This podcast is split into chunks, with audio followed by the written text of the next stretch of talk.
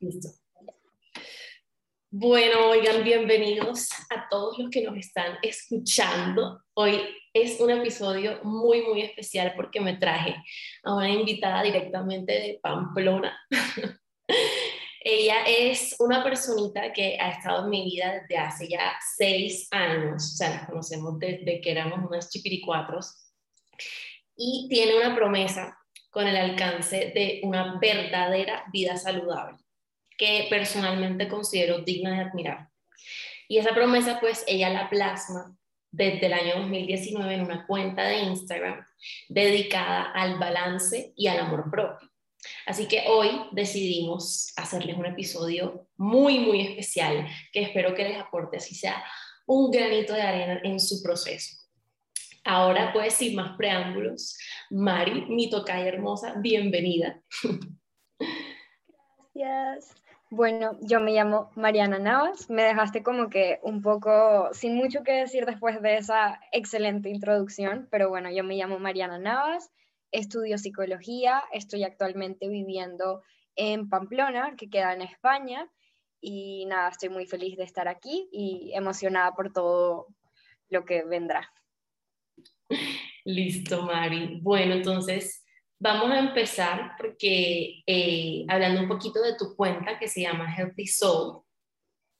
Eh, la primera publicación tú la hiciste, yo hice mi investigación, el 26 de octubre del 2019, o sea, tres añitos. Sí. No sé contar. Bueno, entonces, quiero que me cuentes un poquito y que nos cuentes en qué consiste Healthy Soul y pues con qué propósito la creaste. Y también eh, más o menos eh, cómo era tu vida en ese momento, o sea, eh, tu, tu, relación con la comida, con el ejercicio. Tengo entendido que en ese momento seguías viviendo en Bogotá y estábamos en cuarentenados. Entonces, háblame un poquito sobre eso. Bueno, eh, primero que todo, bueno, Healthy Soul ha tenido muchísimas etapas. Eh, entonces, como eso, yo primero la abrí en el 2019, ahí estaba en mi senior year, y eh, ahí como que iba al gimnasio y empecé como a interesarme mucho por el estilo de vida saludable. yo soy vegetariana y pues yo fui a donde una nutricionista y ella me puso como, o sea, fui donde una nutricionista porque quería aprender a comer nutricionalmente bien siendo vegetariana. Yo ya llevaba un rato siendo vegetariana, pero sentía que no lo estaba haciendo del todo bien. Entonces fui a la nutricionista por eso, pero resulta, bueno, igual me estoy yendo a otro tema, pero, pero bueno, después llegaré al punto. Eh, fui a donde una nutricionista para que me ayudara a eso y resulta, pasa y acontece que ella me puso como una dieta bastante rígida y eh, como que eso desencadenó muchas cosas porque, eh, o sea, sí, como que desencadenó una mala relación con la comida y llegué a darme cuenta después de mucho tiempo, como seis meses después que me vine a vivir acá. Pero bueno, volviendo a la otra pregunta, tipo Healthy Soul fue una página que yo abrí para expresar muchas cosas. Entonces, no se trataba solo del fitness, pero sí lo he enfocado mucho en esa parte pero conforme ha pasado el tiempo, em, lo he estado usando también para otro tipo de cosas, como salud mental, hablar sobre todo lo que viene en el fitness y que pues la gente no habla mucho porque es todo un proceso y sé que muchísimas personas han pasado por cosas así, eh, o no necesariamente personas que tienen que ver con el fitness, pero igualmente como que tener una mala relación con la comida o tener una mala relación con el cuerpo y no sentirse suficientes. Eh, entonces como que generé ese espacio para contar mi proceso, para compartir como que cosas. Al principio, digamos que en cuarentena lo, lo hacía un montón y, y era súper estructurado, pero con el tiempo le quité un poco el peso eh, por mi salud mental y ahora es como algo que, que uso como un espacio para compartir mis cosas y contar mi proceso y todo eso. Sí, yo, yo admito, yo, yo siempre te lo dije, yo era súper fan porque Mariana tiene una manera de escribir que es casi poética, entonces es, eh, digamos, un enfoque a toda esta vida saludable que yo personalmente nunca había visto, entonces yo nunca he sido pues la mejor amiga del fitness porque mm, pues siempre he tenido como relativamente buena relación con la comida, con mi cuerpo y todo eso. Pero digamos que como espectadora, por así decirlo, sí he visto que hay dos extremos en relación a los estereotipos que hay sobre la vida fitness. Entonces, por un lado, eh, vemos a, a la persona que tiene su vida en total balance, en total control, en, sincronía con vida social, vida fit, eh, vida profesional y todo esto, pero por el otro vemos como el lado oscuro de ese mundo que acarrea problemas alimenticios, problemas mentales, eh, problemas con ya con cómo te relacionas tú con las personas, porque se vuelve una especie de obsesión, he visto yo, tú me corregirás. Entonces se vuelve como que tu vida vive en función de eso, porque tu valor vive en función de eso. Entonces, siguiendo como ese orden de ideas, eh, quería que me contaras también, pues, cómo sientes tú que ha sido tu relación con el mundo saludable desde ese momento en el que tú inicias y claro, uno va con todas las ganas del mundo y emocionado y motivado hasta que hasta hoy en día que pues ya le has bajado un poquito porque como me contabas pues tu salud mental se vio afectada, entonces quería que pues habláramos un poquito sobre eso. Bueno, eh, primero que todo tengo que decir, eh, porque mi psicóloga interna dice que diga esto, y es, yo no he sido diagnosticada de absolutamente nada, o sea, todo lo que estoy hablando es desde mi experiencia, o, o sea, tengo algún tipo de conocimiento sobre trastornos de la conducta alimentaria, porque estudio psicología y lo he dado. Eh, pero yo no he tenido ningún trastorno. Tuve una muy mala relación con la comida por meterme tanto en el fitness, o sea, si podría decir algo, estuve más o menos cerca de una ortorexia. No sé si sabes muy bien qué es, pero... Yo sé porque me vi un video de Kika Nieto. Eso, eso. un poquito para... la ortorexia es esta obsesión por comer saludable y es muy peligroso porque actualmente se disfraza mucho. Entonces, detrás de una persona que te vende balance, que te vende fitness, puede haber una obsesión muy grande y mentalmente hace mucho daño. Entonces, en mi caso, yo empecé eh, queriendo literal cuidarme. Yo siempre he hecho mucho ejercicio. Mi mamá es una persona como que sumamente saludable y desde que yo tengo como 13 años, como muy saludable, eh, desde que pude como que me metí en el gimnasio porque es algo que me hace sentir sumamente viva. Eh, o sea, creo que es uno de mis hobbies. Y, pues sí, o sea, siempre, siempre fue algo como que, que me interesaba. Pero cuando me metí con esta nutricionista, ella es una nutricionista muy antigua, entonces tiene como que esta perspectiva como muy de cultura de dieta, no sé si has escuchado mucho ese término, pero es un término que a mí me gusta usar bastante, y es como esta cultura tóxica, ¿sabes? Entonces, por ejemplo, ella era una persona que me decía, si tú comes más de la cuenta, al día siguiente no puedes comer nada de carbohidratos, y eso es súper malo, súper, súper malo. Entonces, yo apenas escuché eso, debí coger mis cosas e irme. Pero en el momento no lo hice y bueno, mi mamá también estaba yendo donde ella, entonces de alguna forma yo me sentía segura y, y nada, el caso es que estuve unos seis meses, un poco más, con esta nutricionista y pues en cuarentena, donde básicamente era todo mi foque, ¿sabes? En cuarentena como que, que uno tenía muy pocas cosas que hacer, una vez es como que se enfocaba en algo. Entonces yo, digamos que en cuarentena fue donde más como que me metí con eso y me fui a dar cuenta de que había, o sea, que eso se había convertido en un problema en mi vida cuando me vine a vivir acá, a Pamplona. Eh, yo me gradué del colegio y en septiembre del 2020 me vine a vivir acá y ahí fue como que, que me di cuenta que había generado, o sea, que yo misma me había creado unas estructuras muy fuertes alrededor de la comida y que me incomodaba un montón romperlas. Entonces yo tenía como ciertas porciones súper medidas. Entonces si iba a comer un restaurante o algo, después sentía mucha culpa. Y, o sea, digamos que ahora mi relación con la comida es completamente diferente, pero ha sido todo un proceso. Yo eh, tengo mi psicóloga que veo una vez a la semana por ley y con ella como que hemos trabajado un montón y ha sido todo un proceso y eso hace que yo ahora tenga como que un estilo de vida completamente diferente y que te pueda decir como que soy una persona saludable, pero desde un lugar mucho más amoroso y no desde el miedo. Claro, sí, eso es súper importante, siento yo, porque hay veces que nos enfocamos en lo que es, entre comillas, saludable, pero lo desligamos totalmente de lo que es eh, el amor propio y el autoconcepto que uno tiene del amor propio. Entonces, o sea, siento que eh, volvemos a lo mismo que es la idea de amor propio que te venden, como ese concepto de que la persona que más se ama es la persona que más feliz está, más veces va al gimnasio, más está en control, eh, tiene, tiene su vida organizada, eh, sí, de pronto va a la psicóloga y entonces siempre está feliz y no sé qué y tal, pero se les olvida decirnos o mostrarnos que el amor propio no es para nada un proceso lineal, para nada. Entonces, siento que ahí es cuando, por ejemplo, uno avanza un poquito y dice, ok, estoy cómoda conmigo, estoy cómoda en el lugar en el que estoy,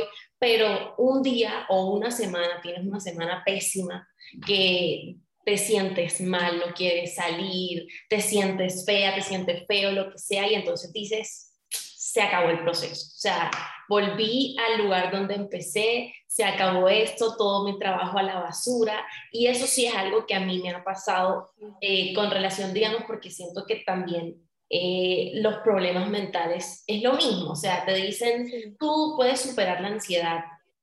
Y uno piensa, una vez que la supere, una vez que yo tengo una semana, mira, espectacular, ya yo no me voy a volver a sentir así, no voy a volver a tener un ataque de pánico, eso se acabó. Y entonces viene el mes o la semana, porque me puedes, me puedes eh, estar de acuerdo conmigo con que a veces es un lapso de tiempo muy grande.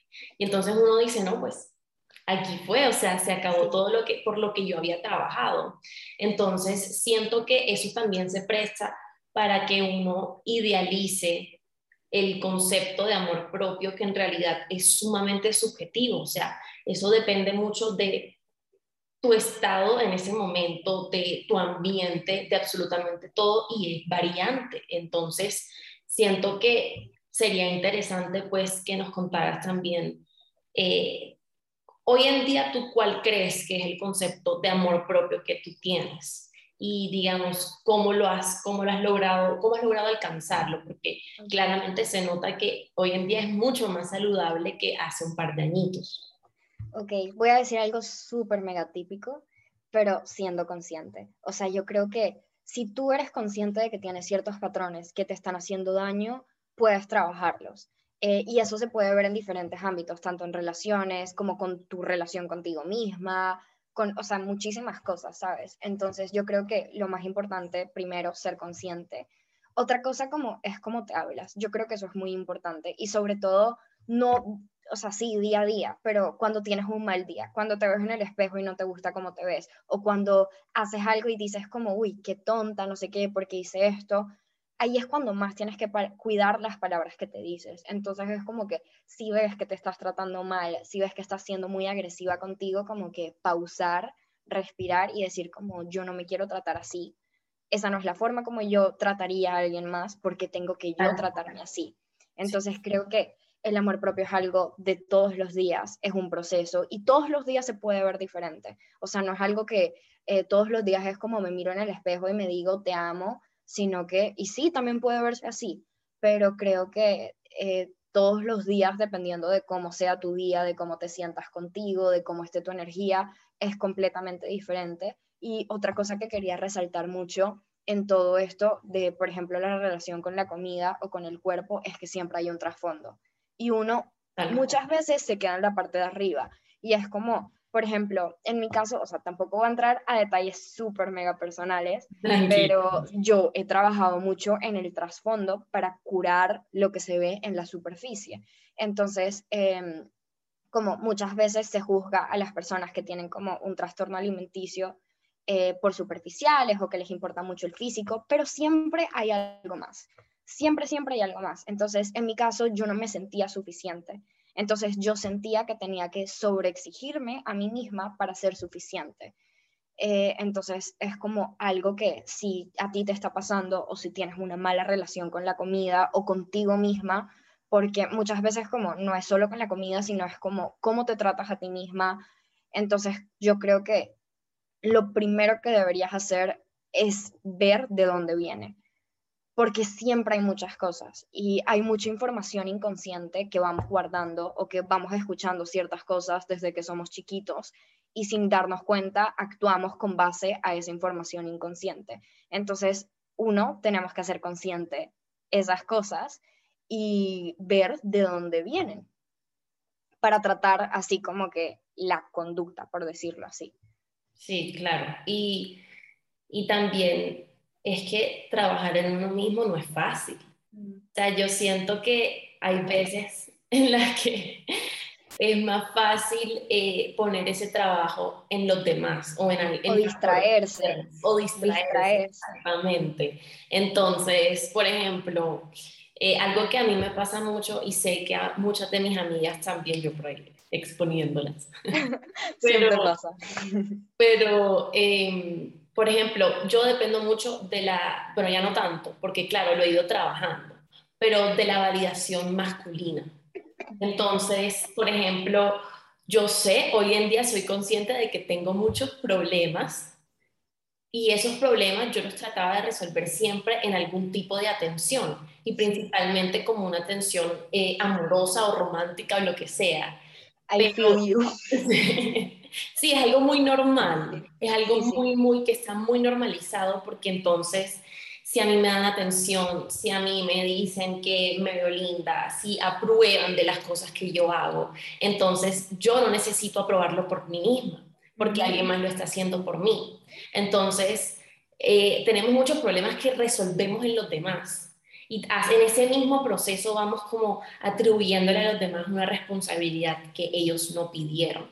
Y por eso mismo es que nos decepcionamos, eh, nos sentimos mal y nos da rabia y no sé qué, cuando en realidad esa rabia, por decirlo así, pero no rabia realmente, porque uno no, tiene que tenerse rabia a sí mismo, pero esa responsabilidad más bien es de uno, es de uno. No estoy diciendo que eh, no hay personas de verdad que lo tratan a uno horrible y si hay razón para ponerse a llorar por eso, pero cuando se trata de darme cuenta, estoy dependiendo de la atención de alguien más para sentirme bien conmigo misma, ahí, es decir, esa responsabilidad no es de esa persona. Yo no tengo por qué darle el poder a esa persona de hacerme sentir que yo valgo o que soy suficiente.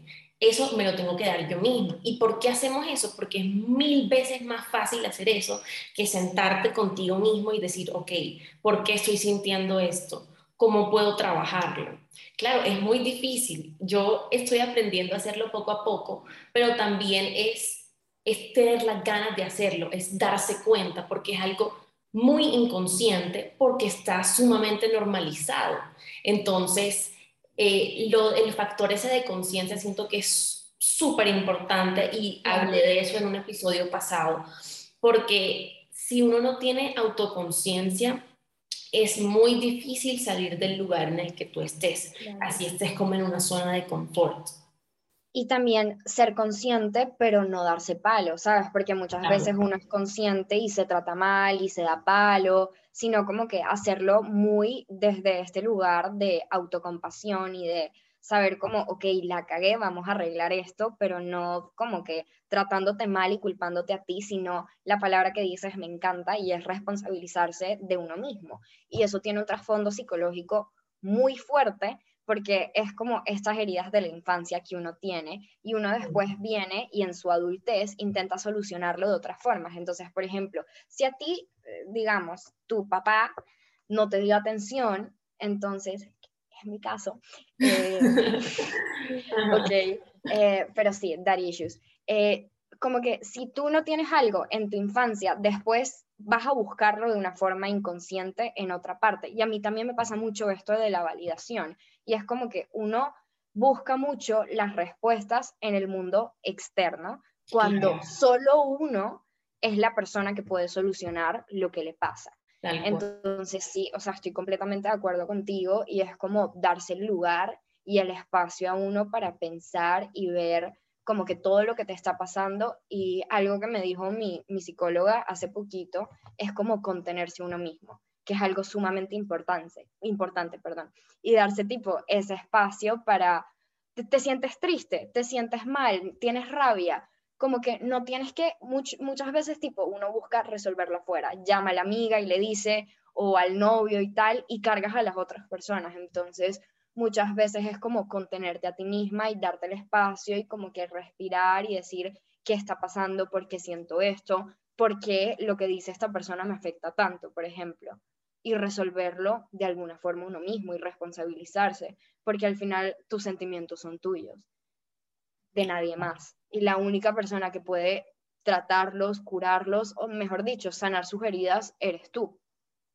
Nadie más va a hacer ese trabajo por ti. Sí, es un trabajo duro. Así es, así es. Y se romantiza muchísimo, se romantiza, full. ¿Tú cómo no es como te lo pinta. ¿Cómo crees que se ha romantizado el amor propio? ¿Cómo lo has visto tú? No sé, en propagandas, en posts, o sea, simplemente es meterte en Instagram y ver como que posts de amor propio, como que, que dicen como amor propio es prender una velita, meterse en la ducha, poner musiquita, cuando el amor propio es algo de todos los días y el amor propio también es solucionar esas cosas que no has solucionado en vez de ignorarlas, es verte a ti mismo, reconocer las cosas buenas y las cosas malas que tienes y aceptarte así, y no, o sea, no conformarte con eso, porque muchas veces se va el conformismo, sino decir como, ok, yo tengo estas cosas malas, estas cosas buenas, pero quiero ser una mejor persona todos los días y quiero trabajar en eso. Y como hacerte a ti mismo tu, tu mejor proyecto, ¿sabes? Como trabajar en ser esa persona que quieres ser. Claro, Pero siempre viendo como, ok, tengo mis cosas malas, tengo mis cosas buenas. Vamos pero, a complementarlas. Ajá, y también como que quererse así, ¿sabes? y algo importante también es que antes de amar tienes que aceptar. Entonces tú no puedes amarte a ti mismo si tú no aceptas tus errores, si tú no aceptas tu pasado y si no aceptas esas cosas que no te gustan de ti. Sí, claro que sí. Y, y también una, una pequeña aclaración. Con esto no estamos diciendo, o sea, con esto de responsabilizarte a ti mismo, no estamos diciendo ciérrate por completo, guarda tus emociones, no las saques, porque, mira, nosotros no nacemos con la habilidad de psicoanalizarnos a nosotros mismos y resolver absolutamente todo por nuestra cuenta. Pero lo que dice María es muy importante y es que antes de, digamos, tratar de resolver ese problema en alguien más, siéntate contigo mismo y di, ok, esto pasó, estoy sintiendo esto, a mí me sirve mucho exteriorizarlo para mí. Entonces yo me siento y digo, ok, me estoy sintiendo frustrada, me estoy sintiendo triste, me estoy sintiendo ta, ta, ta, ta, ta, ta, ta. Y después sí, lo que trato de hacer es, digamos, hablar con alguna amiga, eh, hablar con mi hermano, con mi cuñada, lo que sea. Y eso es muy importante. Y con eso tú no estás cargando a la otra persona, sí. porque eres consciente de que la otra persona no tiene la responsabilidad de resolver tu problema, más eso no significa que no te pueda ayudar, que no te pueda dar otra perspectiva, porque cuando nosotros estamos envueltos en una situación eh, que, nos, que nos aflige, que nos causa algún tipo de dolor, de sufrimiento, es como si estuviéramos en un laberinto. Entonces, uno desde el centro no ve absolutamente nada, no ve salida, pero llega otra persona que tiene un poquito más de perspectiva y ve ese laberinto desde, desde, desde, desde arriba entonces puede ver absolutamente todas las salidas, eh, todas las entradas, absolutamente todo, y te puede ayudar a salir de ahí.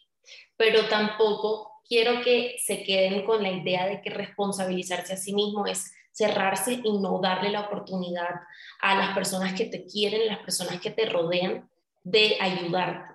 Porque siento que hay, hay veces en las que uno dice, no, yo no voy a compartir mis sentimientos, yo no voy a decir nada porque este problema me lo gané yo y lo resuelvo yo. Mira, por un lado sí, lo resuelves tú, pero tú necesitas ayuda, todos necesitamos ayuda, nosotros no somos robots, no tenemos el conocimiento del universo en una neurona. Entonces, siento que también es parte del amor propio, es no tener pena de compartir esos errores con los demás, con las personas que ya tú sabes que te quieren y ser muy selectivo, muy selectiva con el tipo de personas que entran en tu vida. Claro, y es que hay líneas muy delgadas ahí porque, o sea, muchas veces uno entra en una victimización. Entonces se trata como de evitar eso y responsabilizarte, pero no cerrándote, porque somos seres humanos, somos seres sociales por naturaleza y necesitamos ese apoyo social. Pero ok, que te den apoyo no significa que te vayan a resolver todo y uno muchas veces busca eso, entonces se siente mal si no te dan como que exactamente todo lo que quieres o si, por ejemplo, seguiste hablando con la persona y no te dan ese consejo que tú necesitabas escuchar claro. y que tú sabes, por ejemplo, porque muchas veces uno sabe qué quiere y le pregunta a alguien más, como que, ¿qué será que escojo? Y ahí es como que, ok, no busques afuera lo que sabes que tienes adentro, pero completamente de acuerdo contigo, como que el apoyo social es de las cosas más importantes que hay y más bonitas de la vida, porque tener a quien contarle tus problemas, tener, o sea, ni siquiera contárselos, es como tienes un mal día, quieres estar con alguien, poder como que pasar página y estar con otra persona es precioso y es una de las cosas más bonitas de la vida y no hay que cerrarnos a eso. Pero sí, o sea, es un poco complicado porque todo tiene como que sus... Como, sus sus límites. Claro, claro. O sea, es como todo en su justa medida, ¿sabes? Exacto. Y algo que me sirve mucho a mí, que me vino ahorita a la cabeza, es, por ejemplo, escribir cuando me siento así. Entonces me ayuda a que no me lo quede adentro y así, o sea, es como una forma sana de lidiar con mis cosas. Entonces no hay que ponerle mucha mente a las cosas porque uno empieza a escribir y em, no sé, como que le mete mucho racionalista, eh, mucho, sí, mucha mente a la vaina y cambia. Entonces es como sacar absolutamente todo sin pensarlo y ya después rompes el papel, lo botas, nadie lo vio, pero te ayudó a ti a desahogarte un montón.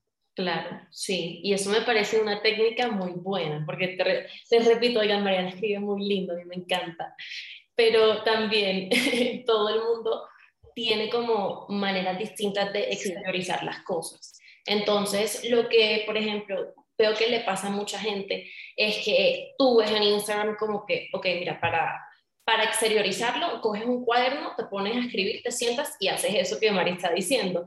Pero entonces yo, yo tengo amigos que me dicen como que yo he tratado de hacer eso y en verdad no me sale. Y entonces como que se universaliza esa, ese método que a algunos les sirve, pero a otros no. Entonces, oigan, hay maneras de exteriorizar, o sea, hay millones de maneras de sacar eso que tú tienes en, el corazón. Por ejemplo, a mí me sirve mucho eh, hablar, entonces pues yo creé un podcast. hay personas que les sirve pintar, hay personas que les sirve salir a caminar, hablar con las plantas, no sé, cualquier cosa. Entonces es también pararte y, y buscar la manera con la que tú te sientas cómodo o cómoda de sacar eso que sientes que te está pesando. Entonces, eso también es difícil. Claro, es que, oigan, trabajar en uno mismo de verdad es cansón y exhaustivo y a veces tú dices, yo me voy a conseguir un novio y ya, que no es tan fácil tampoco. Tampoco. Entonces, también es como ir tratando, como dice Mari, día a día, poco a poco. Hace poquito eh, tomé el ejemplo de varias personitas, entre ellas tú, de lo de las afirmaciones positivas. Sí, a mí me encanta, yo soy fan. Sí, sí, sí, entonces, digamos, hoy va a ser un buen día, hoy voy a estar bien, hoy yo, yo sufro de migraña, entonces hoy no voy a tener migraña, no sé qué, tal, tal, tal. Y a veces sirve, a veces no, pero aquí la psicóloga lo dirá, yo aprendí que el cerebro como que se acostumbra a eso que tú le dices. Entonces, si tú eres una persona que todos los días está, ay, Marita, ya quiero que se acabe el día, ojalá me atropelle una moto, algo así, tu cerebro se va acostumbrando, o sea, las reacciones químicas se van como acostumbrando y hace que tú te, quedes en ese estado de ánimo por un tiempo perpetuado y, y, es duro salir de ahí. Entonces, Mari, ¿tú tienes alguna idea de eso? ¿Te han dicho algo en la clase? Claro a ver, ¿qué pasa? Que tus pensamientos crean tus sentimientos. Y al final como que, ¿sabes esa frase que dice como que tu mente lo es todo? ¿Sabes? Tipo, bueno, no es la frase como tal, no sé, hay muchas frases relacionadas con eso. claro, como tú creas tu, propia, tu propia realidad. Y tu realidad está en tu cabeza. Entonces, si tú vives constantemente diciéndote cosas negativas, así vas a percibir la realidad. En cambio, si tú pues vives como que diciéndote cosas que te gustan mucho más, que te hacen sentir mejor, va a ser más fácil vivir. te lo vas a disfrutar más. Y pues de eso se trata la vida, ¿no? Como para mí por lo menos la vida se trata de disfrutármela. Entonces, para mí como cuando estoy teniendo, y no es llegar a un positivismo tóxico porque tampoco, claro, pero sí, hay días donde las afirmaciones positivas, perdóname la palabra, ah. te van a saber a mierda. Literal. Pero igualmente es como o sea, seguir haciéndolo, ¿me entiendes? Y hay otra cosa como que es súper importante y es que nosotros tenemos esta información inconsciente en nuestra cabeza. Entonces, un ejemplo, yo tengo, yo desde muy chiquita he generado la creencia limitante de que no soy suficiente. Entonces, ¿qué me ayuda a mí? Repetirme todos los días, yo soy más que suficiente. Y eso es algo que me ayuda a tumbar esa creencia limitante que yo tengo y generar una creencia que me ayude a vivir desde un lugar mucho más amoroso. Entonces, eso, como que las afirmaciones positivas sirven full con eso y ya, por otro lado, si tú crees como que en la manifestación y eso, que es otra cosa completamente diferente, pero creo que todo va muy de la mano. Entonces, si tú ya crees como que en eso, pues mija, dale y eso te va a ayudar, así sea, a tu vivir Exacto, como tú vivir en tus fantasías, en tu lugar como que mágico y ya, y como que gozarte más la vida y nada, si eso te ayuda, hazlo. Y le digo como que a cualquier persona que esté escuchando eso, esto, si tú como que te cuesta, si tienes como que ciertos pensamientos intrusivos que, que te están generando como que sentimientos negativos, inténtalo de las afirmaciones y personalízalas. O sea, lo que tú dijiste de las migrañas, como puedes ir a Pinterest y vas a encontrar vas a encontrar mil afirmaciones, pero como que quizás no te sirvan esas. Entonces mira a ver como que qué cosas tú necesitas trabajar y repítete eso todos los días. Claro, y también es que uno ve en Instagram, en Pinterest, en todas partes, la típica frase, transforma tu realidad. Entonces uno se queda como que, ¿cómo hago? ¿cómo hago? Total. Entonces, siempre es como tratar de buscar y también tratar de identificar contenido positivo que te ayude sin necesariamente eh, venderte una idea romantizada de lo que es la felicidad o el amor propio o cualquiera de estos conceptos que hoy en día están tan presentes en todos lados. Entonces, también es eso, también es ir identificando qué es lo que te ayuda a ti, por qué te ayuda y apegarte mucho a eso. O sea, por ejemplo, este es un ejemplo súper estúpido, pero a mí en cuarentena, que me empezó todo el cuento de la migraña y yo estaba muy deprimida, muy, muy mal. Em, mi papá, no, ese no es el ejemplo, ese no es tan estúpido. Lo que iba a decir es que me ayudó mucho eh, escuchar a Taylor Swift y consumir mucho. Amo a Taylor Swift, me encanta, la adoro. Reina hermosa. Entonces, ese tipo de cosas, uno se tiene que aferrar mucho a ellas cuando está en un lugar oscuro. Y ahora sí siguiendo con lo que me dijo mi papá. A mí mi papá me dijo, porque él no vive, él no vive en Barranquilla, vive en Cúcuta. Entonces, hablando con él por teléfono, él lo que me dijo fue, nena, tú lo que tienes que hacer es visualizarte estando bien, visualizarte con un futuro feliz y sano, porque mi problema fue de salud. Mi depresión vino de mi problema de salud.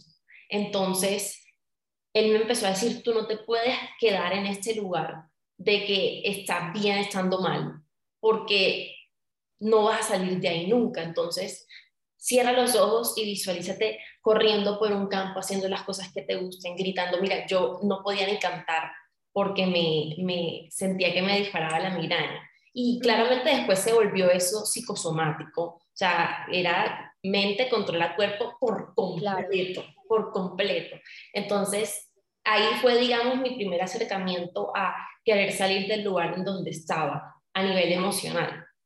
Porque entonces él me decía, tú tienes que visualizar estando sana, estando bien, haciendo las cosas que te gusten, no preocupándote por absolutamente todos los detalles. Y él a mí me decía eso, y en ese estado en el que yo estaba, yo decía, papi, cállate la boca. O sea, yo no acepto estaba nada de positivismo, porque en ese momento ya mi cerebro se había acostumbrado a estar mal. Entonces, fue muy difícil. Hoy en día no me considero la mata de la positividad, más positiva que un protón, pues, pero pues sí, digamos que me ha servido mucho adoptar esa mentalidad de hoy no, hoy no fue un buen día, bueno, está bien, vamos a pasar el día, vamos a tranquilizarnos, vamos a hacer hasta donde podamos, mañana va a ser un mejor día. Si mañana no fue un mejor día, ok, pasado será un mejor día. Y así vivir día a día y entonces a mí me preguntan hoy en día como que, ¿cómo estás? Yo te digo, ¿sabes qué? Hoy estoy bien, hoy estoy bien. O me preguntan en cualquier otro momento, ¿cómo estás? Y te digo, ah, hoy no ha sido un buen día. Pero ya se me quitó de la cabeza decir, estoy mal, ojalá me atropelle una moto. Bueno, un carro, porque una moto ya se parte el brazo. pero, pero como que, pero como que sí, o sea, por más mal de que esté uno, siento que te lo, te lo debes a ti mismo, a ti misma, tratarte con amor y ver esperanza para ti, porque en algún momento va a llegar ese sentimiento de paz, así sea, así sea momentáneo, porque nada dura para siempre. Y es, esa frase me encanta. Es como que todo, absolutamente todo pasa. O sea, todos tenemos etapas malas. Todos tenemos momentos de crisis que, o sea, mejor dicho, como que levantarnos de la cama cuesta. Pero eso pasa. Y yo te digo, yo he tenido esos días, yo he tenido esa etapa. Yo también como que tuve una etapa depresiva cuando me fui a vivir a Bogotá que yo tenía 15 años y básicamente me obligaron a irme a, vivirme, a irme a vivir a Bogotá y lo mismo. Y yo te digo, ahora soy una persona completamente diferente, pero no sería la persona que soy hoy en día si yo no hubiera vivido eso. Y si tú me hubieses dicho a mis 15, 16 años como que tú vas a salir de eso, yo no, no te creía. Pero ahora como que yo sé eso y aún así como que si tengo mis días tristes, sé que no duran toda la vida entonces todo pasa y, nada, como que es vivir un día a la vez, vivir presente y saber como que, que así en ese momento no te sientas bien, vas a tener momentos donde te sientas bien. Y como lo que habías dicho de disfrutar como esas pequeñas cosas de la vida. O sea, no tienes que, que, mejor dicho, tener como que toda tu vida resuelta o todos tus sueños cumplidos para ser feliz. Como que es tan sencillo como que llegas a tu casa, te tomas un café y te pones a, escuchar All Too Well feliz, cantando, bailando, o sea, ¿sabes? Como que es ese tipo de cosas, disfrutar como que cada, cada pequeña cosa que tienes y que te gusta y creo que algo también como que te ayuda mucho es la gratitud. Tipo, agradecer en vez de quejarte. Y eso es un hábito, o sea, no es como que, que tú de la nada vas a decir gracias por todo lo que tengo, mejor dicho, soy bendita, afortunada, no, o sea, eso es algo que, tienes que empezar a hacer y una vez lo coges de hábito, te vas a enfocar mucho más en las cosas positivas que en las cosas negativas. Y eso, o sea, suena exagerado, pero te cambia la vida. Y una pregunta, para, porque de pronto a mí también me interesa, como que, que, ¿cómo has introducido tú eso de la gratitud a tu rutina diaria, por ejemplo? Ok, o sea, bueno, por ejemplo, yo tengo unas cartitas de la gratitud, que no necesitas eso. Me encanta. Ya, no necesitas esas cartitas para, para ser una persona agradecida. Eso es algo que yo vi y compré porque me pareció bonito y a veces las uso y a veces no. Pero eh, entonces como que saco la cartica y me recuerda como que algo tan simple como que, que tengo un techo y que uno se le olvida lo afortunado que es porque caste, seamos sinceros, o sea, nosotras somos personas sumamente afortunadas y tenemos nuestras cosas, tenemos nuestros problemas, pero al final como que lo tenemos todo, ¿sabes? Y uno se le olvida eso. Entonces es recordar eso. O por ejemplo, lo que una persona te da. Uno muchas veces le exige mucho, te voy a hablar de mi novio. Hola Valentín, sé que vas a escuchar esto, te amo. Eh, pero te voy a hablar de mi novio, como que mi novio puede hacer algo y yo puedo enfocarme en lo bueno que hizo y decir como, joda, gracias, necesitaba eso, qué lindo, o enfocarme en una cosa que no me gustó y hacerle, mejor dicho, una pelea gigante. ¿Me entiendes? Entonces es como que, ¿dónde vas a poner tu atención? O sea, están las cosas buenas, están las cosas malas, no hay que tapar nada. Hay que ver todo como es y aceptar lo que es. Pero, ¿dónde vas a poner tu atención? Como que te vas a enfocar en una cosa mala chiquita, porque uno muchas veces hace eso. Es como todo es perfecto, pero hay una cosa mala y ya por eso todo está mal. O te vas a enfocar en todo lo lindo que tienes en la vida, agradecer, o sea, tan simple como que acostarte en la noche y decir como, o sea, por ejemplo, cuando tienes un mal día, decir, uff, tuve un mal día, pero pensar en cuáles fueron las cosas buenas de ese día y agradecerlo, o sea, decir literalmente como que gracias, gracias, gracias. o levantarte y hacer eso y en verdad te cambia full. Claro, sí. O sea, por ejemplo, yo, yo eh, empecé con eso, digamos, con las cosas eh, relativamente materiales. Entonces, yo llego a mi casa y yo digo, ah, gracias Diosito porque tengo una casa. Y me acuesto y yo digo, gracias Diosito porque mi cama es sabrosa. Pero igual aquí otro matiz importante, eh, ser, ser eh, agradecido no significa que tú tengas que minimizar tus problemas, porque... Total, total, total. Y eh, invalidar como que lo que sientes, porque eso es lo peor que puedes hacer. Lo peor. Lo peor. Sí. sí. Y, o sea, yo creo que a todos nos ha pasado que o nosotros mismos invalidamos nuestras emociones porque sabemos que alguien sufre más, o que, por ejemplo, nuestros papás, que bueno, la generación de nuestros papás es bastante diferente a la nuestra y como que, digamos que reprimen mucho más las cosas. Entonces, quizás me ha pasado a mí, yo adoro a mi mamá y es la mejor mamá del mundo, pero igual tiene sus cosas y me ha pasado que le cuento algo que igual a mí me hace sentir súper mal y para ella no es un big deal y me dice como, oye, eso no está, no, no tienes por qué llorar por eso, hay gente que se está muriendo de hambre. Y sí hay gente que se está muriendo de hambre, pero eso no quita que a mí no me duela algo. Entonces también es como eso, o sea, ser agradecido, prestarle atención a las cosas buenas, pero igualmente permitirte sentir absolutamente todo. y otra frase que me dice mi psicóloga todo el tiempo y que me ayuda un montón, y es que las emociones están para sentirlas y no para pensarlas. Entonces, como que si tú sientes algo, permítete sentirlo. Permítete sentirlo y no lo cuestiones tanto y no tienes que tener una cartica que diga como que es válido que llores, porque si tienes ganas de llorar, es válido que llores. Punto. No tienes que, que, ponerle más mente a la vaina.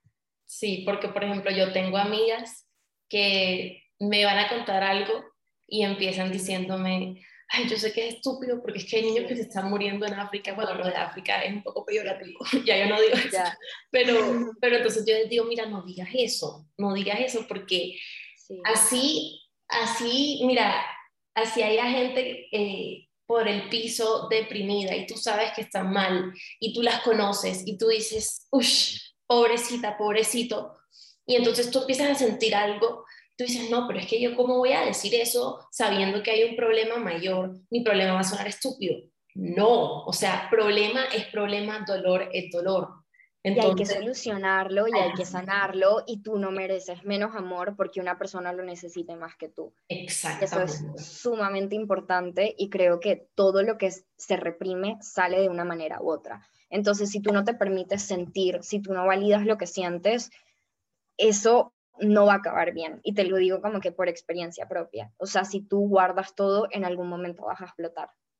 Y, va a ser lo peor. Sí, y, va a ser lo peor de las peores maneras. O sea, yo, por ejemplo, eh, nunca, nunca, gracias a Dios, he sido como de, de autodestructiva, sí soy, pero no en el sentido de self-harm.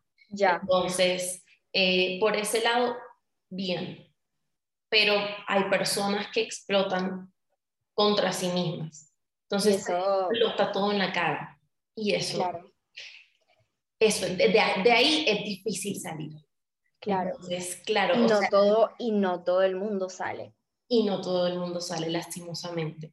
Entonces, siento que es muy importante también tener este tipo de conversaciones para que la gente vea, oye, está bien si yo estoy sintiendo esto, así haya personas que, entre comillas, están sintiendo más que yo. Entonces, no hay que invalidar nada. O sea, si tú sientes lo que sientes, así sea porque ¿Cuál fue el que se casó? El Nick Jonas se casó, me acuerdo, porque una amiga, Amar, ya. Amar empezó a llorar en clase porque Nick Jonas había casado. Y entonces todo el mundo como, esto sí es estúpida, no sé qué. Pero no, o sea, si a Matt le dolió, a Matt le dolió. Déjala llorar. Déjala llorar. Déjala llorar. el día que, por ejemplo, a mí se me casa Tom Holland, yo voy a chillar Amo a Tom Holland, es el amor de mi vida. Cuando él se case, yo voy a, voy a llorar, ¿sabes? Y eso está bien, o sea, así sean esas estupideces. ¿Sabes qué demuestra? Que tú eres humano, que tú sientes, que te duele. Y vuelve y juega, como que siento que todo tiene un trasfondo. Entonces, así como que tú veas que una persona está llorando por una bobada, quizás está llorando no, no por eso, sino por algo como que mucho más grave, pero lo que pasó le desencadenó eso. Entonces también como que es válido, es completamente válido. Y otra cosa es que lo que se reprime a veces se somatiza en el cuerpo. Y entonces como que, ok, está todo lo de self-harm y eso como que es algo mucho más visible. Pero si hay emociones que se reprimen y se muestran en el cuerpo de una forma diferente y de alguna forma por no darte el espacio a ti mismo, por no cuidarte, te estás haciendo un daño terrible y muchas veces irreparable. Y eso es lo que tú decías de la psico, psicosomatización. Sí. Y es algo que está probado, que suena, o sea, mucha gente piensa como que, y esta vieja loca que está diciendo, pero es cierto. O sea, todo está conectado y lo que tú no tratas en tu mente se pasa al cuerpo, punto.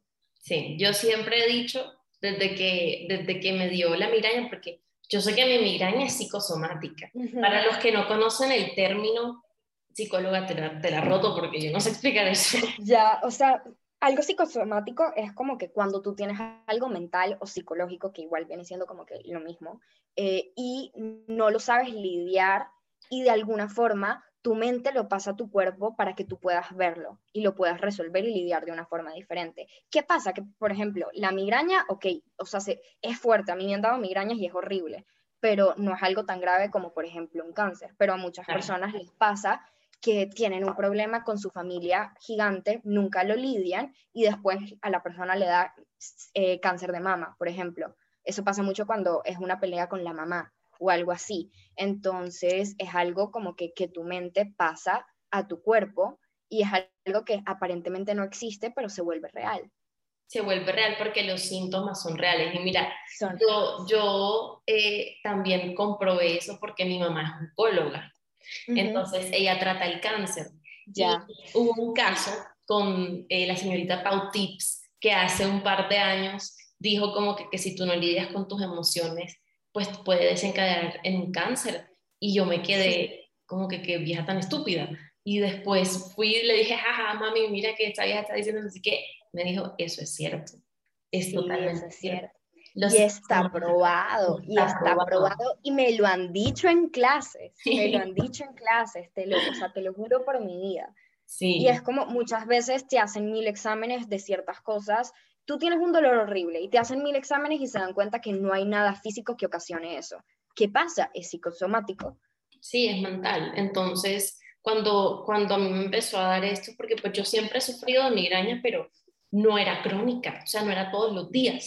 Entonces, cuando, cuando empecé poquito a poco a salir de eso, yo vi una frase no sé dónde, ojalá la tuviera presente, pero era que el cuerpo es el primero en darse cuenta y el último en olvidar. Entonces, lo que, lo que les quiero pedir es, escuchen a su cuerpo, por Dios, porque es que de verdad el cuerpo es como, es como una batalla entre mente y cuerpo, y si, y si tú no te quieres dar cuenta, el cuerpo te lo va a decir. Y ojalá te des cuenta antes de que se vuelva un problema crónico, antes de que crezca, antes de que sea algo irreparable. Entonces... Y así con todo, o sea, como es adentro es afuera. Si tú tienes un problema adentro, emocional o lo que sea, lo vas a ver, o sea, en tus relaciones, en, en, la, en cómo te va académicamente, en algo tan sencillo como eso. Entonces, como que cuídate a ti, hazte responsable de ti mismo y eso va a hacer que tengas una vida mucho más amena y mucho más feliz. Así es. Bueno, ahora pasando eh, al break que tuviste, porque la última publicación antes de este tiempito que te tomaste fue el 3 de noviembre del 2020. Fue una publicación dedicada a la gratitud hacia el cuerpo. Entonces te quería preguntar, ¿qué te motivó pues a alejarte de la cuenta? Ok, yo sentía que yo estaba publicando ya no tanto para mí, sino que era como que algo muy hacia el exterior. Entonces, y bueno, también como que es cierto que tenía muchas más responsabilidades con la universidad, porque yo empecé la cuenta, eh, o sea, empecé a ser como que muy constante cuando yo estaba en cuarentena y yo no estaba haciendo nada, o sea, estaba en el colegio, pero tú sabes cómo eran las cosas online, o sea, uno no hacía mucho, no hacía mucho. Entonces, ya cuando entré en la universidad, como que se empezó a volver poco sostenible para mí y me di cuenta que no me estaba haciendo bien porque estaba haciendo las cosas más para mostrarlas y al mismo tiempo como que estaba pasando por este proceso con mi cuerpo y con la comida donde no estaba en un lugar cómodo. Entonces, me sentía también muy hipócrita. O sea, yo decía como que con qué cara estoy yo hablando del balance si yo no tengo ni idea de qué es eso. Entonces también como que sentí que necesitaba tomarme un tiempo y un espacio para mí. O sea, en, el momento no fue un tiempo, es como que voy a dejar de hacer esta vaina para poder enfocarme 100% en mí y como que sanar esas cosas que necesitaba sanar y ya hace poquito fue como que, ve, ¿por qué no hago esta vaina otra vez? O sea, desde un lugar muy diferente y donde lo hago 100% para mí y no pienso como que en que me sigue no sé quién o no sé cuánto, o sea, sabes, como que, que pongo lo que me da la gana y lo que siento y ya, y que es un espacio para compartir y no tengo como que un fin mayor, porque también es como que eso te pone mucho peso, sabes, como eh, quiero llegar a esto o a lo otro, no sé qué, eh, o sea, si vives como que pensando en lo que quieres, no disfrutas lo que tienes. O sea, bueno, no, no es así del todo, pero en ese caso fue así. ¿Me entiendes? Como que yo vivía pensando como que quiero esto, quiero lo otro, no sé qué, y entonces como que nunca era suficiente lo que tenía. Entonces ya es como desde un lugar mucho más diferente donde hago las cosas porque me nacen y no porque espero algo a cambio. Y en algún momento, digamos, antes de eso, si sentiste que los likes o los comentarios o los seguidores influía en algo, en la motivación que tú tenías para hacer eso? O sea, yo creo que sí, pero igualmente como que mi cuenta es muy chiquita, ¿me entiendes? Entonces creo que tampoco me afectó mucho eso porque al final como que en mi cuenta me siguen mis amigos, me siguen mi familia, conocidos y eso. Entonces más que likes era como que, por ejemplo, cuando me empezaba a seguir una persona que quizás conozco, pero no conozco tanto, ¿me entiendes? Como que esas personas que tú conoces, pero como que no te conocen, y no que no son como amigos, ahí sí me da un poco de vergüenza y sí como pensaba dos veces en lo que iba a decir. Pero ahora, o sea, yo uso mi página como si fueran close friends, ¿me entiendes? Como lo que me da la gana y cuando me da la gana y sin pensarlo mucho, sino como que desde lo que siento. Y digamos, ahora, que claramente estás en un mejor lugar. ¿Cómo crees que ha mejorado pues tu relación con tu cuerpo, tu autoestima, tal vez el balance, el balance que, que decías que tenías pero en realidad no tenías? Sí, sí, claro. ¿Qué ha mejorado? Bueno, yo creo que primero que todo ha mejorado mucho y la relación que yo tengo conmigo misma ahora, gracias a Dios y a la vida, es completamente diferente a la que tenía antes.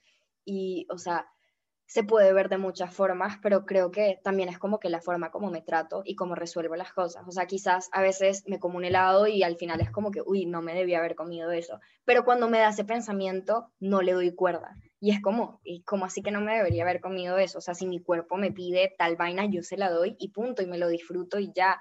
Entonces es como, y dejar esas estructuras y comer desde un lugar como que mucho más intuitivo. Es algo que me ha ayudado mucho.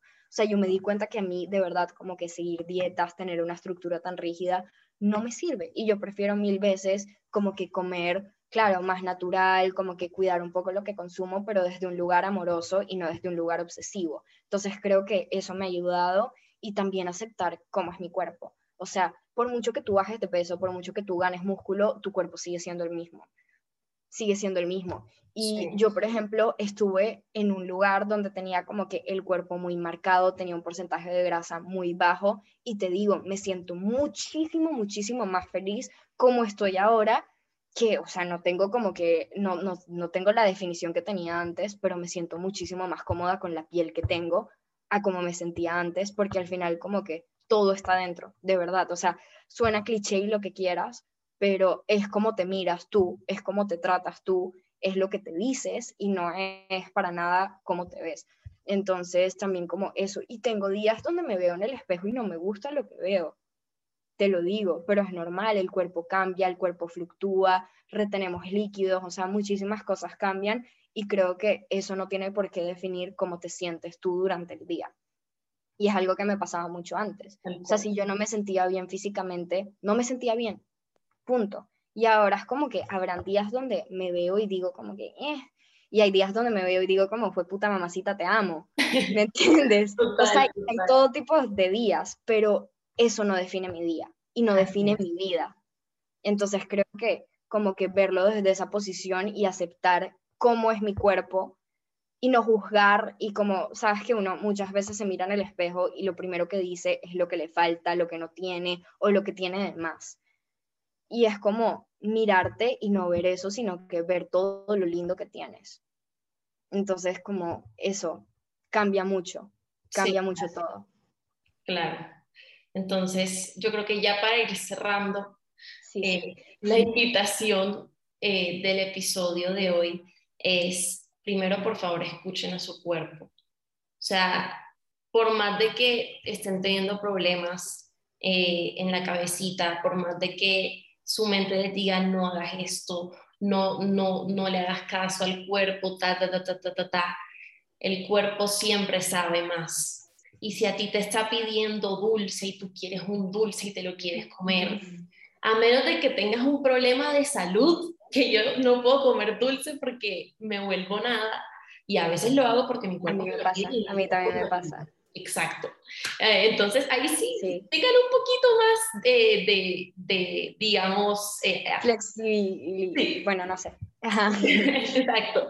Entonces como que tengan un poquito más de autocontrol cuando se trata de la salud, pero de resto, mira, si tu cuerpo te está pidiendo una hamburguesa con tocineta, doble carne de McDonald's, ve y cómetela. O sea, hay que batallar, hay que batallar con la mente hay que batallar porque si no, entonces uno pierde.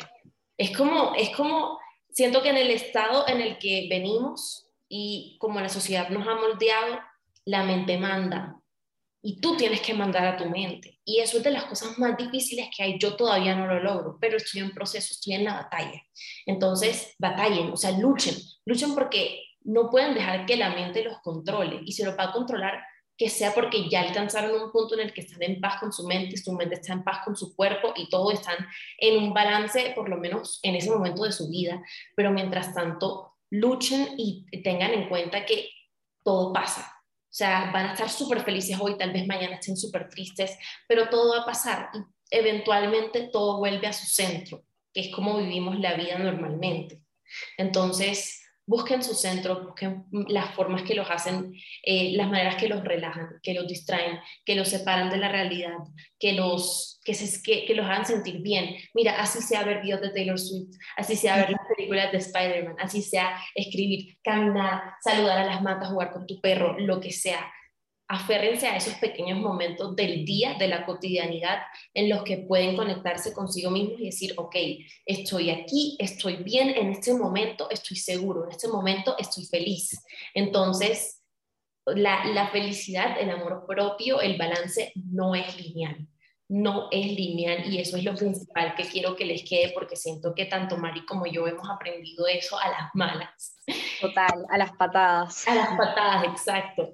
Y seguramente a ustedes también les va a tocar aprenderlo a las patadas, pero que lo tengan en cuenta que el proceso nunca, nunca va a ser lineal. Y por más de que tú lleves, por ejemplo, tres años feliz y tengas una semana, un mes, seis meses mal, no significa que no vas a volver a alcanzar ese estado mental de paz que, que tenías antes. O si no lo has encontrado, no significa que no lo vas a encontrar. Total. Y a mí me gustaría decirles que en verdad como que no se den mala vida por cosas que no valen la pena, no se den mala vida por cosas que no pueden controlar y que en verdad como que la vida es un ratico, entonces a disfrutarla, a gozársela y, y como que a cuidarse, en verdad, porque, o sea, nadie te va a cuidar si tú no te cuidas de verdad, o sea, tú eres, o sea, yo creo que como que llegar a esta edad y como ser adulta, pues yo ya me siento un poco adulta, estoy viviendo al otro lado del mundo, o sea, sé que tampoco soy como que súper vieja, pero igual algo que uno aprende es como, de verdad, tú eres la única persona que puede hacer, o sea, como que, que puede cuidarte y que puede como hacer de tu vida lo que tú quieras. Entonces, mejor dicho, como que coge la rienda a tu vida y, y cuídate y sé responsable de ti y trátate bien, porque se nos olvida. pero eso, o sea, tratarse bien, cuidarse, mejor dicho, o sea, no seas tu peor enemigo, sé tu mejor amigo y cuídate. Y llévate bien contigo, porque si te llevas bien contigo, la vida se va a llevar bien contigo. Sí, así es. Y a veces te va, te va a dar patadas y a veces vas a sentir que quieres que te atropelle un camión, pero mira, así es la vida también. Entonces, y de todo se aprende, de, todo, todo absolutamente se aprende y de todo se crece y se evoluciona porque, o sea, también vinimos a eso. Entonces, las crisis, todo, o sea, te hacen más fuerte. Tal cual, sí, así es. Y, también, te ayudan a, conocerte mejor. Sí, te ayudan a conocerte mejor. Y también, pues, eh, a veces no se trata tanto de sacarle lo bueno a la situación, sino sacarle un aprendizaje. aprendizaje algo que tú puedes, algo que tú, que te pueda servir en un futuro, porque es que de verdad hay situaciones en las que tú dices, yo, qué bueno saco yo de esto. Sacar algo de lo que puedas aprender, algo que tú, que tú veas y tú digas como que en el futuro tal vez puedo hacer esto diferente. En el futuro, no en el pasado, no te quedes en el pasado, en los errores del pasado, en lo que pudiste haber hecho diferente, porque ya no hay vuelta atrás. No hay vuelta atrás, lastimosamente. No vivimos en el universo de Avengers donde Tony Stark se intentó eh, regresar al tiempo y todo eso. Mira, Pero no, no pasa. Entonces, lo que dice Mari, hacer autocompasivos, ya yo se los he dicho muchas veces, pero se los repito y se los voy a seguir repitiendo. Háblense como si ustedes fueran un niño de 5 años. Porque a un niño de 5 años tú no le vas a gritar, tú no lo vas a insultar, tú no le vas a pegar. Entonces, principalmente eso, quiero que, como que lo que hemos dicho, la conclusión del episodio de hoy. Y Mari, de verdad, mil gracias por aceptar la invitación. Qué rico que hemos hablado hoy, vayan a seguirla. Mari tiene una cuenta muy, muy linda, muy especial, yo la quiero mucho. Entonces, de verdad, gracias por estar aquí, gracias por abrirte un poquito con nosotros, por compartir tu experiencia y definitivamente vamos a tener capítulo 2, o sea, ya. 100%, 100%. porque de verdad, sí, cuando quieras. Exacto, sí, de una, porque tienes como un conocimiento, eh, así estés estudiando apenas, que es muy necesario en todo este mundo también. Entonces, va, ya tenemos psicóloga de base en casa. Y de verdad, Mari, muchísimas gracias. Qué rico hablar contigo. Me hace muy feliz que estés más feliz hoy que ayer. Y no sé si quieres decir algo a los fans. Muchísimas gracias a ti. Muchísimas gracias a ti de verdad por darme este espacio y como que por como toda la fe y la confianza que, que tienes en mí, de verdad, eso ayuda un montón. Y nada, como que a todas las personitas bonitas que están escuchando esto, les deseo lo mejor y que yo sé que la vida a veces es dura y tiene sus cosas malas, pero que, no, que eso no les nuble la vista y como que o sea, que no haga que no vean, que no vean todo lo bonito que la vida tiene, porque de verdad que hay cosas hermosas que valen la pena y como que vale la pena vivir, entonces que nunca se les olvide eso y nada, como que espero que les haya gustado este episodio, sé que hablamos muchísimo de todo, pero, pero nada, espero que, que se lo hayan disfrutado mucho y les deseo lo mejor en cualquier cosa que estén haciendo. Y nada, un abrazo gigante para todos. Listo, chicuelos, eso ha sido todo por el episodio de hoy. Espero que les haya gustado. Eh, recuerden que estamos trabajando para que esté el podcast en todas las plataformas, que todavía no sé cómo hacer eso. Pero bueno, espero que les haya aportado, como dije al principio, así sea un granito de arena y estén súper pendientes porque se viene contenido así, contenido positivo, contenido real, así. Hablé mucho y les cuento todos mis problemas, pero siento que es necesario, es necesario. Entonces, nada, espero que eh, lo hayan disfrutado, que de verdad escuchen las cosas que hemos dicho, que no solamente les entre por un oído y les salga por el otro, porque es muy importante empezar a trabajar en nosotros mismos. Y bueno, espero que tengan un día, una noche, una tarde espectacular y que se la gocen siempre, día a día, ya saben, aquí vivimos un día a la vez. Entonces, nada, eso ha sido todo por hoy. Les mando un besito, un abrazo, ustedes ya saben.